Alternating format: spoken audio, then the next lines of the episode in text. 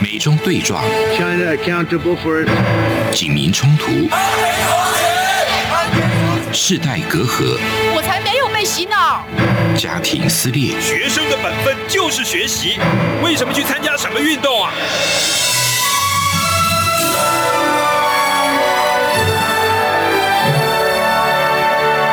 我们可以聊一聊吗？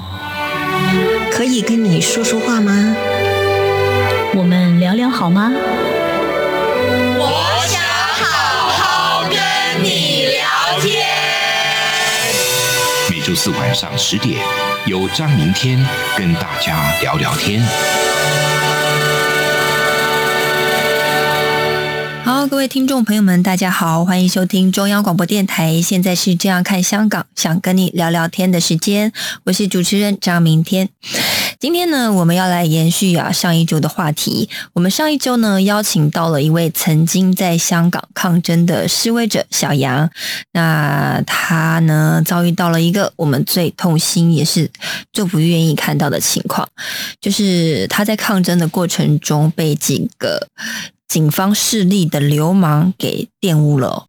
好，也欢迎听众朋友们呢，如果想要了解上一集的内容，欢迎到各大的 podcast 搜寻“想跟你聊聊天”，就可以找到我们。那我们呢，今天要来继续关心的是小杨，他来到台湾后的情况。我们欢迎小杨再次回到我们的节目现场。大家好，好，呃，小杨，我们上一集聊到了在这一场灾难之后呢，那你透过了一些人的协助来到了台湾。那后来在台湾的生活，呃，听起来好像不是很适应哦。呃，在还没有读书的时候，呃，您您有提到说您花了很多时间去修复，都关在关在房间里面，不愿意跟人家接触跟互动。那后来为什么选择读书？是因为要留在台湾的这个具有身份的关系吗？对，因为我们的身份，我们抗争者的身份来到台湾，其实就只有两条路可以选，一个就是学生签证，一个就是工作签证。然后我这个年纪，就是我本来就是大学生，那我当然是选择学生。对，但是我那时候没有马上进入到大学，因为我刚那段时间来的时候，大学的收生已经截止了，所以我就进去了一另外一一间学校，那个制度很智障的那个学校去念。对，嗯，那个学校我就超级讨厌了。那以我所知，真真的好像无论以前念过的人，现在念过的人，都觉得很讨厌的。但是现在，呃，您读书在大学读书的环境情况已经改善很多了。对，那有没有还呃还不太适应的地方呢？还不太适应的地方就，我觉得跟学校的制度就没有太大关系了。其实现在大学，嗯，他们的制度是比较开放的，所以对于我来说还比较舒服。比较不适应的地方是人际关系的方面。嗯，其实我觉得这方面，我的同学或者是那一些老师，其实他们是无辜的，因为他们没有经历过我们这些抗争者经历过的东西，就是可能他们的言语可能就就是嗯，无意之中会伤到你。对，然后这方面其实我还是挺不适应的。就比如说，哦、其实我现在其实也要去看医生了，虽然频率没有以前那么多，或者是我要去嗯办一些公司这样，就可能会嗯请假啊，或者是怎么样。然后就是会有同学就是很平常，真的听上去很平常的一句话，就是说你怎么又没有来上课，怎么又请假，就这样，就这些话语在我的耳中，我就会觉得很伤人，然后就会一直在我脑中徘徊，就是我会觉得是不是真的我有错这样，然后有时候。说真的，也不是因为有什么公事要办，有时候是真的因为情绪来的，就比如说突发而来的一些焦虑，突发而来的一些恐慌的状态，就是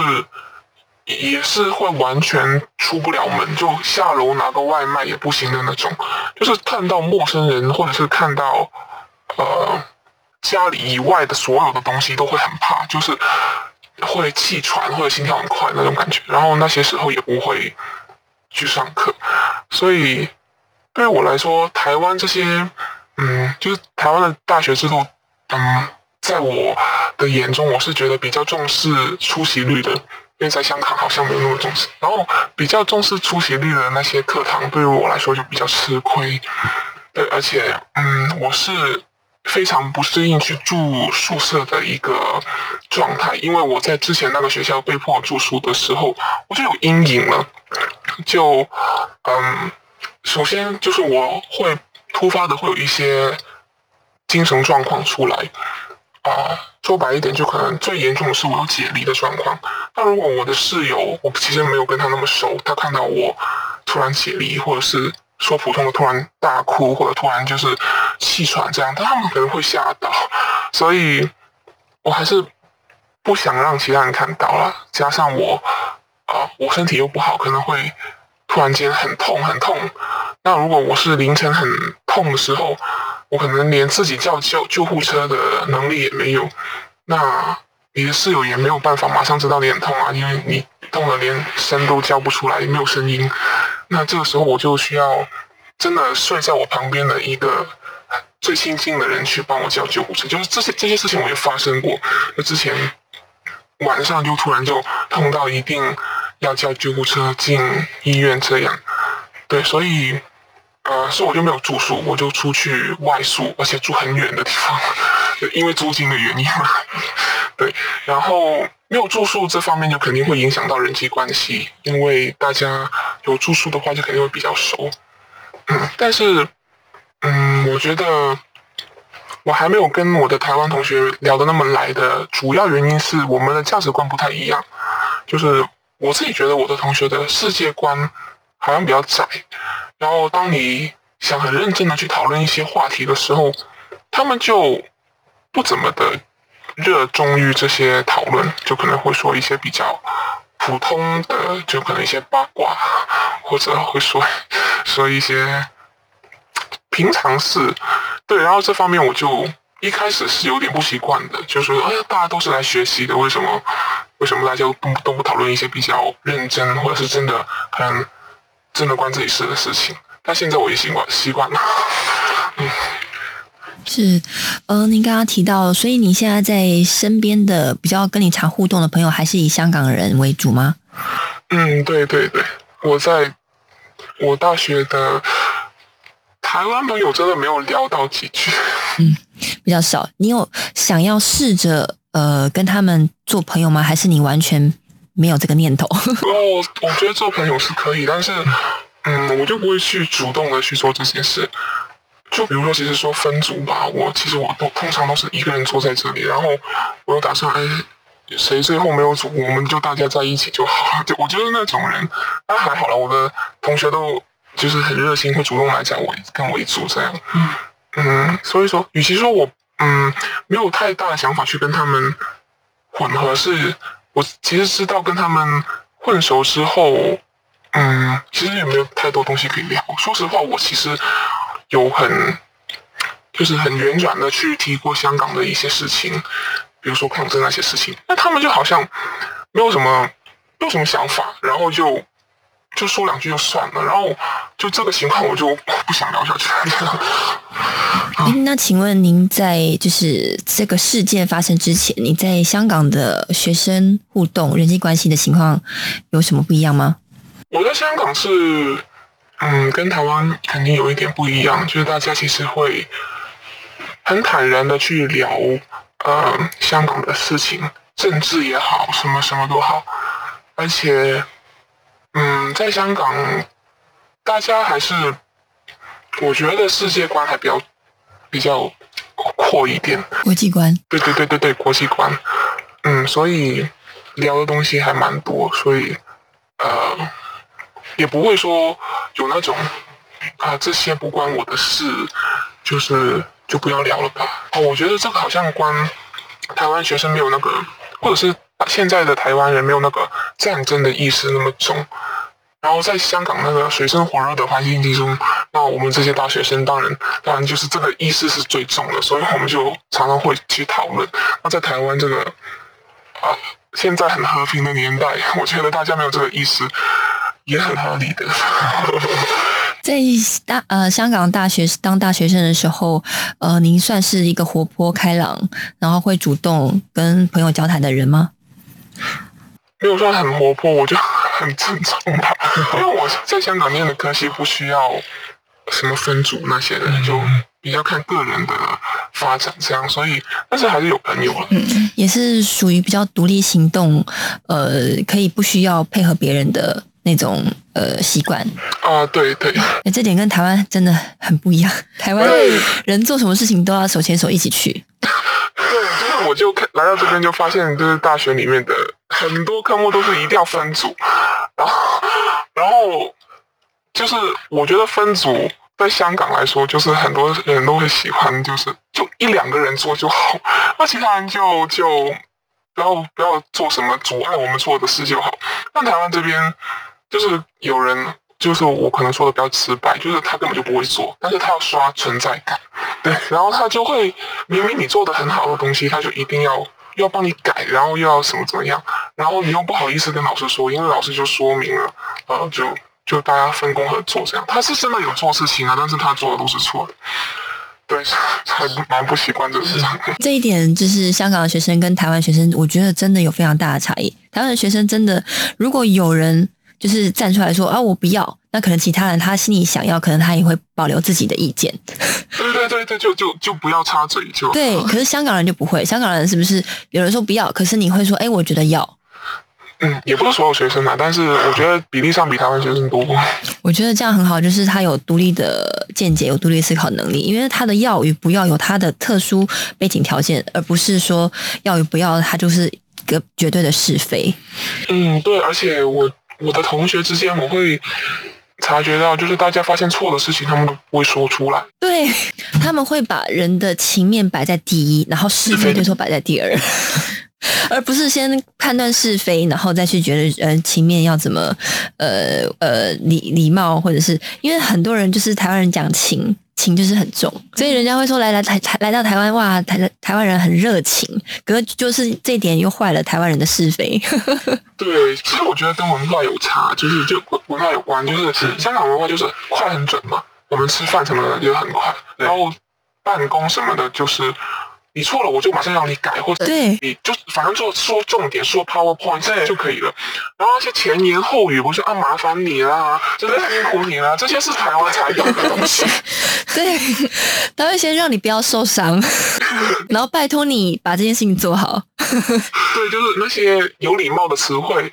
香港其实没有说很多。对，他就就是。对，就对，错错，那错了我就改就好了嘛，也不需要受伤啊。然后，可是台湾人就说：“哦，我受伤了，我可能不就会怕你不不做了。” 台湾人真的这点，我也是觉得常常会在这方面受到委屈。好，那我们到这边先休息一下，马上回来。无限的爱向全世界传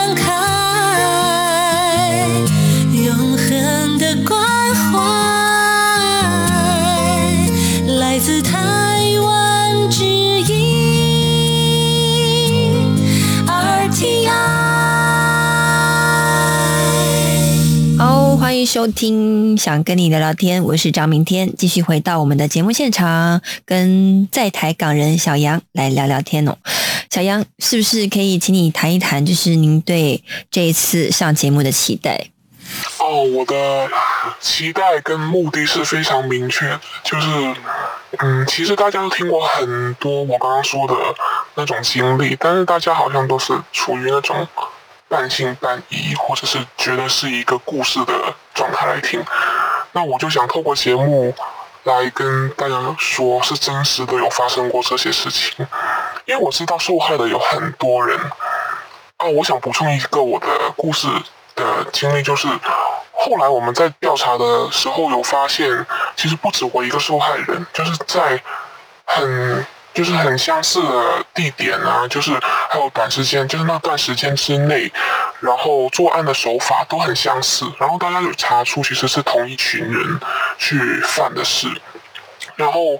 呃，我们几个就是这个 case 里面最相似的一点就是大家都有剪头发。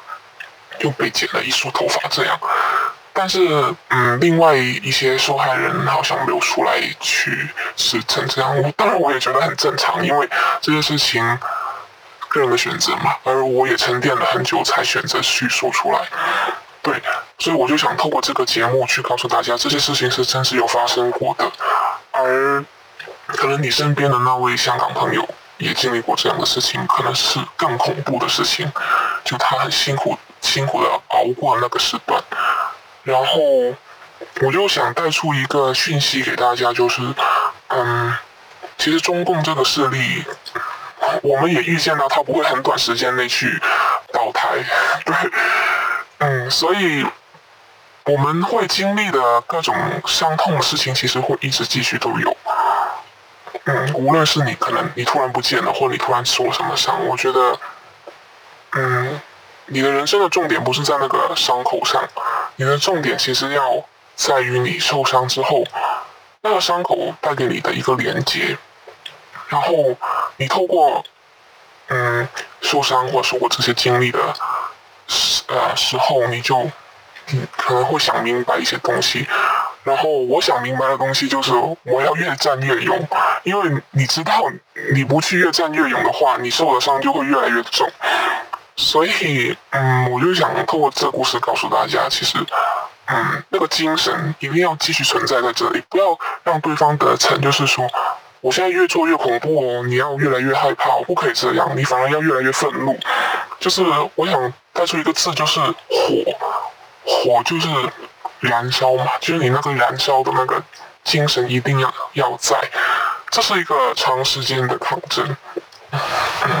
是因为呃，我们准备这一集节目也确实等了小杨一段时间，他真的要把这一段亲身经历、把这一段故事说出来，真的是非常的不容易哦。而且你也不会把这段故事去跟你身边的朋友讲，对不对？没有讲过，没有讲过。对，所以您希望就是你刚刚也聊到了你在台湾的台湾朋友，因为台湾朋友确实活在比较安逸的地方，虽然我觉得台湾也是在一个危险的处境，可是呃，可能是是种种原因，然后。可能大家对于呃你们在香港抗争，直接像你说打打仗的这个感觉，可能没有这么呃明确。那您希望就是透过你这段经历，你希望台湾的朋友或者是你身边的呃朋友，嗯，对于这些你们像你们这些香港同学，因为可能会有越来越多的香港朋友来到台湾读书，那或者是工作，不管是什么原因来到台湾，那你希望台湾的朋友会呃用什么样的方式去理解你们？嗯，我觉得有几个层面的，首先就是嗯。好像我刚刚说的一样，就是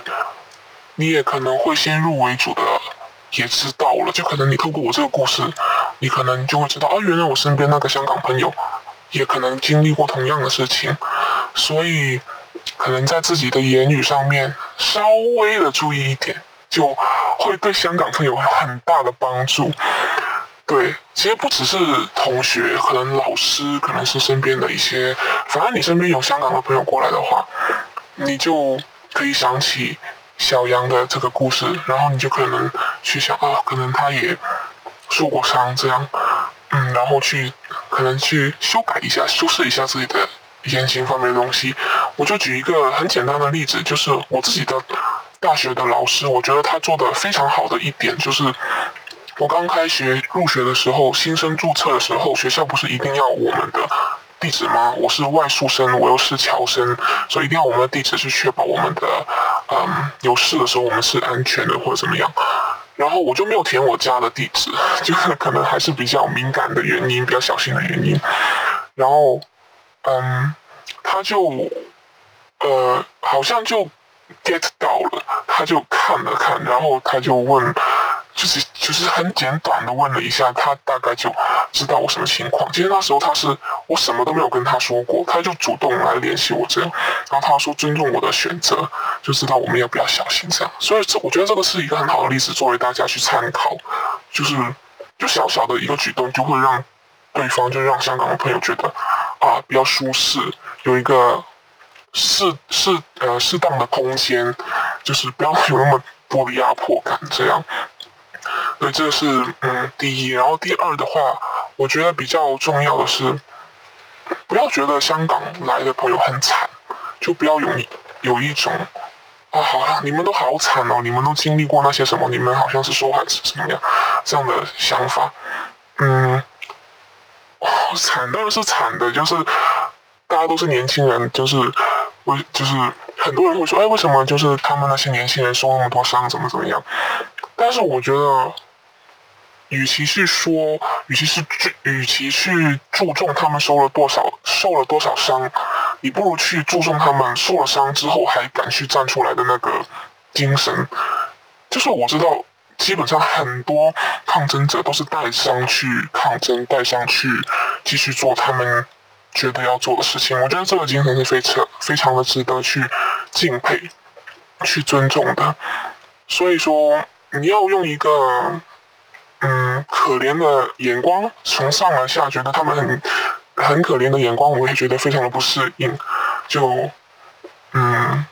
就是我有认识一些台湾人，他们是用眼睛发光的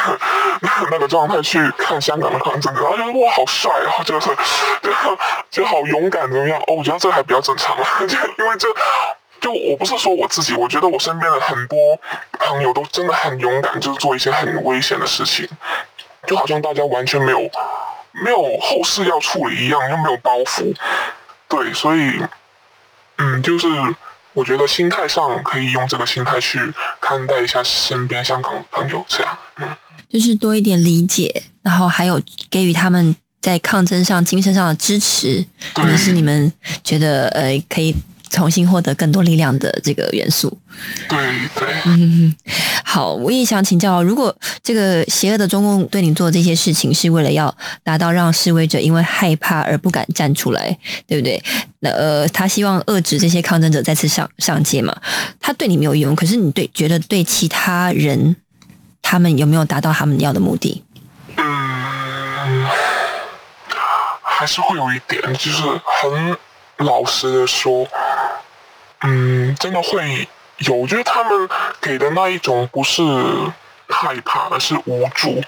就是给大家觉得你好像做什么事情都没有用的感觉。比如说，大家可能预计哦，百万上街，可能国际上可能会给一些帮助，就是画面很漂亮。就是香港其实做了很多不同方面，不论是勇武又好，和李飞又好，就是做了很多方面的尝试。其实到最后到现在来说，还是好像没有用的样子。所以说，给到很多香港朋友的感觉就是很无助，就是很失落、很绝望的感觉。嗯，对。然后，嗯，我觉得更多给勇武的那些朋友的感觉就是，身边的人一个一个走了，其实就。朋友被抓，有朋友又嗯失去联系了，就是你不知道他的失去联系是安全的离开还是怎么样。然后有朋友是就是像我们这样流氓海外的，又一辈子又回不到香港的，然后然后又不能见家人的，对，就是在这些勇武的心态上，他们是。更加不能够去承受失去队友、失去朋友的那个那个状态，所以他们觉得啊，我还是不要再去参与好了。我好像每次参与一点，我就再失去多一点，然后他们会感到内疚，是自己害了谁，怎么怎么样的。对，我觉得这是运动带给大家的一些负面的影响啊。而这种负面的情绪，其实现在在香港也是我自己感觉，虽然我不在香港，但是。我自己是感觉到很浓重的，特别香港现在有那个很智障防疫规定嘛，就是要刷什么安心出行啊，或者是怎么样，就是那种是政府现在新定下来的一些法律跟规定，就是会让很多人都觉得好像在做什么事都没有用了。特别又有一群勇武被抓，有另外一群勇武又走了，就好像战斗力下降的很厉害。所以在香港那些。还没有钱移民，还没有打算要移民的那一些，可能战斗力没有那么强的，嗯，和李飞或者是站在比较后面的人，他们的无助的感觉还蛮大的，嗯。会不会把它转换成一个嗯更安全的方式去进行示威或抗议呢？现在的香港，我觉得没有什么可能，就是你站在那里，只要你的样子是年轻人。他就会去搜你，或者是说，就是以前我们会有比较和平的示威的方法，比如说静坐啊，或者是去商场唱歌什么的。现在肯定不行了，因为现在有国安法，然后国安法是，你完全没有做什么，他就可以用莫须有的理由去把你抓，所以真的，我觉得很现实的说，香港现在好像真的没有什么可以做的。然后有人说，可不可以期待海外的呃香港人去做一些什么事？这也是我当初很想做的一件事情，在海外把势力团结起来，然后大家一起把实力提高上去，然后去做一些什么回馈香港。但是我不知道其他国家是怎么样，但是我觉得在台湾，香港人很不团结，香港来的朋友分化的很厉害，然后一直在互相的猜疑。怎么样？所以我相信也会有香港朋友听到这一段。嗯，呃，我作为你们的朋友啦，我可以这样说，我真的很想你们清醒一下。你要不要认清一下你真正的敌人是谁？你这样做其实只会让自己这方的战斗力下降的越来越快。因为大家都知道，人在香港的人是没有可能在做什么抗争的事了。你在海外，你还在一个。比如说台湾，在一个对抗中共的地方，你不去做什么事吗？你还在这里，就是疑神疑鬼的，要要要怎么样去分化，怎么样？我真的很失望，对对这班就这群人。但我知道不是所有来台湾人都是这样，我就是给一些可能你刚好听到的人，给一些提醒给你，就你要不要打醒你自己一下？嗯嗯。呃，我个人看到更多的香港人是团结的了，他们是 呃非常就是认真的在执行 Be Water 的这个形态，在用他们各种形式，然后再继续呃做他们可以做的事情。那最后一个问题哦，我想要知道一下，就是如果再给你一次选择机会的话，你还是会选择走上街头吗？如果您走上街头，你知道注定要遇到这一场灾难的话，我当然会啊。就是可以预计的话，那肯定会会去做啊。而且，就是如果你可以预计的话，你准备功夫也可以做很多。对，而且，嗯，哦，我想补充一点，就是我知道很多人会去检讨受害者，就是比如说你不小心被抓了，或者你不小心受到侵害，你受伤了，然后他们就会检讨你怎么怎么样。我觉得我很想跟这些人说。如果我们是真的好像主持人那些那样说，我们是可以预见这件事情的话，我们就会有完美的准备啊，我们就可以做到完美的对应。可是大家都不是啊，而且这一场仗，我觉得是我们人生中第一场仗，就是没有人学过要怎么打仗，从小到大没有人学过。然后这一场仗是大家第一次，然后肯定会有一些错漏或者是不小心忽略到的地方。然后特别是在一个极度危机的。极度恐慌的状态之下，人的理性是不可能百分百的。就是我觉得没有失去理性已经很很厉害了。就是你要一些小朋友或者一些年轻人抗争者，要在这样一个恐慌的状态之之下去做出你口中的那些完美的行为的话，那我觉得你真的太自私了。对，嗯。我我个人非常喜欢你的回答。我们今天非常感谢小杨愿意呃接受中央广播电台的采访。那我从小杨身上看到了非常勇敢，然后非常坚毅的特质哦。那小杨他心中他所相信的、所信仰的这个价值哦，我看到他是愿意用生命去维护他的，他愿意付出他自己这么惨痛的代价去换得。那个他心中所信仰的那个价值哦，那相反的，就是凸显的，就是香港的政府还有北京的政府他们的无能还有懦弱。明明他们手拿枪炮弹药，他们有着所有的权利，但是呢，面对这些手无寸铁的抗争者，却是怕的要死哦，还要抹黑他们是暴徒啊，是乱港分子，先把他们污名化以后，然后。找到这些示威者，打压合理他们的理由，好，再对他们进行残酷的迫害，对他们进行龌龊的行为，真的是非常的邪恶。好，今天呢，我们节目就到这里，非常谢谢听众朋友们的收听，也欢迎听众朋友们可以来信到我的 email，我的 email 是 tomorrow 三零九五 at gmail dot com，我们下周再会。